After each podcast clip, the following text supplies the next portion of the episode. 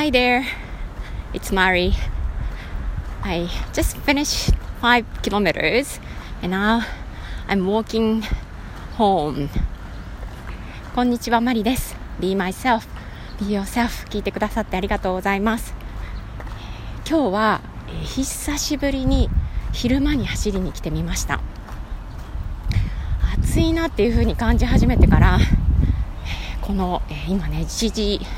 過ぎかな。この時間帯に走るのは初めてで、えー、思い切って走ってみようかなと思って出てきたんですけどやっぱり、えー、暑くって、えー、ちょっとしんどかったので、え今日は途中で走るのをやめて、え今歩いて戻っているところです。今日は7月の6日かな。もうは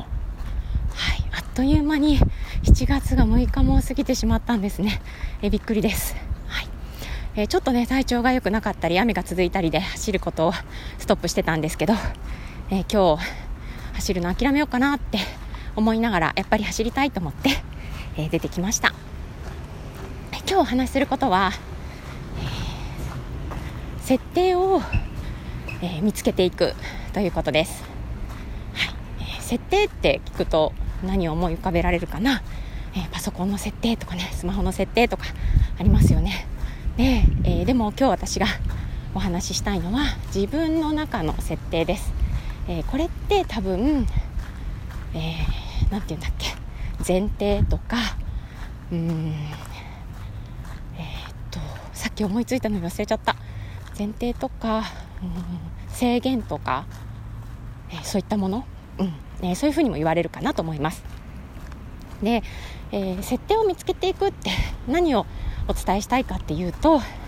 私たちってそうそう思い込みっていう言葉思い出したかったんですけどいろんなね思い込みを持っています、まあ、それを価値観とも言うのかなと思うんですけど、うん、でそれって、えー、悪いことじゃない。とっても、うん、いいこととか悪いこととかそういうことじゃないですね。で、えー、人それぞれみんな違った価値観を持っている、その状態でそれが人生にうまく作用することもあればそうでないこともある、えー、狭めてしまう選択肢を狭めてしまうこともあるかなと思います。例えば、えー、どういうことかっていうとうん。私が、えー、持っていたちょっと言うのも恥ずかしい設定は、え私はお買い物の時に、えできるだけ安い商品を買わないといけない。食料品とかね、え安いお豆腐を買ったり安い納豆を買ったり、えそうしないとお金がなくなってしまうっていう、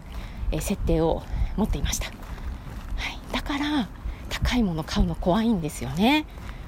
うん、なんかそして例えば今回ね春とかにいろいろ値上げがあったんですけどその時に例えば納豆が値上がりした。うわ値上がりした。でね値上がりしたのいくらだろう、えー、10円とかなんですよね、うん、だけどすごい、えー、自分にとって大きな打撃のように感じてました。それはそこにこう安い食べ物を買っとかないと、えー、お金がなくなってしまうっていう設定があるからなんですよね、えー、別に10円ね高くなってもそれを毎日ね山ほど買うわけじゃないのでそんな大丈夫なんですよ実際は。だけどそういう、えー、自分の中に設定があるから自動的に食料品買いに行っても安いもの安いもの安いものって買っていました。今もまだ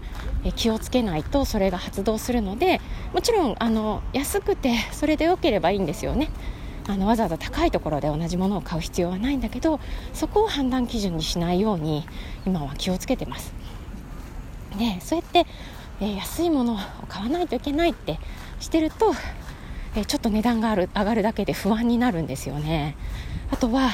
例えばちょっと値段が上がると買えないとかになる。それってなんか残念だなって、えー、思うのでそこは変えたいなって思うんです、うん、ね例えば、えー、他にも私は数学ができないって思ってます、うん、それもきっと思い込みで、えー、いい先生に例えばついて、えーいい教材を使って私のなんだろうな環境が整えばできると思うんですよね本当は。だけど私の中にはもう自動的に過去のいくつかの経験から数学はできないって思ってるからその現状を維持してるっていう、えー、状態です。でそれってなんかもったいないなってやっぱり思っていてもっと自由にもっと豊かに、えー、お金だけじゃなくてね心も豊かに、えー、暮らしたい生きたいなって今思っているので、え、その見えない設定とか思い込みっていうのを、え見つけて、えそれでいいのかなって本当にそれって本当なのかなっていうことを考えて新しい設定にね変えていきたいなって思います、うん、例えばさっきの食料品のね話だったら新しい設定何がいいかっていうと例えば、えー、高いものを、え、買っても私はいつも豊かであるとか、高いものを買って、え家族で分け合うともっと豊かさが増えるんだとかね。そういう新しい設定こう気持ちが、うん、高まるような設定を、え作り直していきたいなって思ってます。でねさっきも言ったように自分で思い込んでるものなので分かんないんですよね自分の設定って。人と違うっていうのは人と話した時に初めて分かることでこのあの納豆とかねのお話だって、えー、この間誰かどなただったか忘れてしまったんですけどお話しした時に、えー、その方の知っている人は、えー、例えばスーパーに行って、